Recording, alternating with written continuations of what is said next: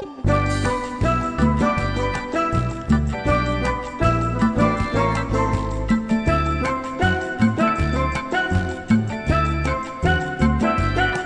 says, let us put man and woman together to find out which one's smarter.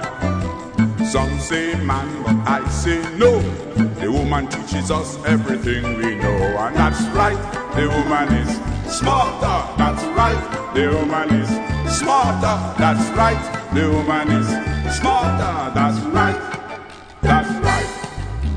Ever since the world begun, woman was always smarter than man. Eve gave Adam a piece of the pie, and the penalty for men is self, my friend. Now that's right, the woman is smarter. That's right, the woman is smarter. That's right, the woman is smarter. That's right, that's right. Samson was the strongest man long time ago. Nobody could beat him, as we all know, until he crashed with Delilah on top of the bed.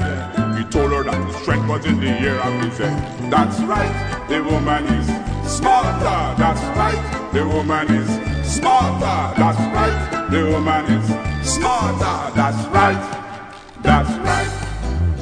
I met a girl at a semi-formal dance thinking that I would stand a chance. And when I took her home, thinking she's all alone, and I opened the door, I found an ex-man.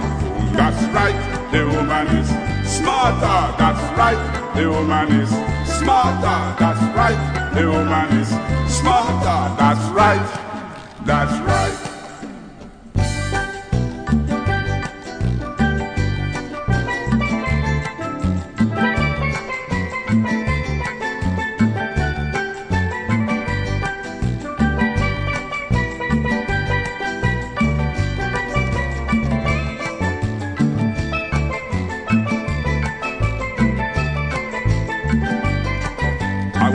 With a woman independently.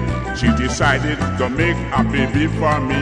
And when the baby born and I went to see, ah, it was Chinese, it was not by me. That's right, the woman is smarter. That's right, the woman is smarter. That's right, the woman is smarter. That's right, that's right. My advice to all young men is treat a woman the best way your friend. These words was said by my uncle Ben. It's only a fool's run from good treatment.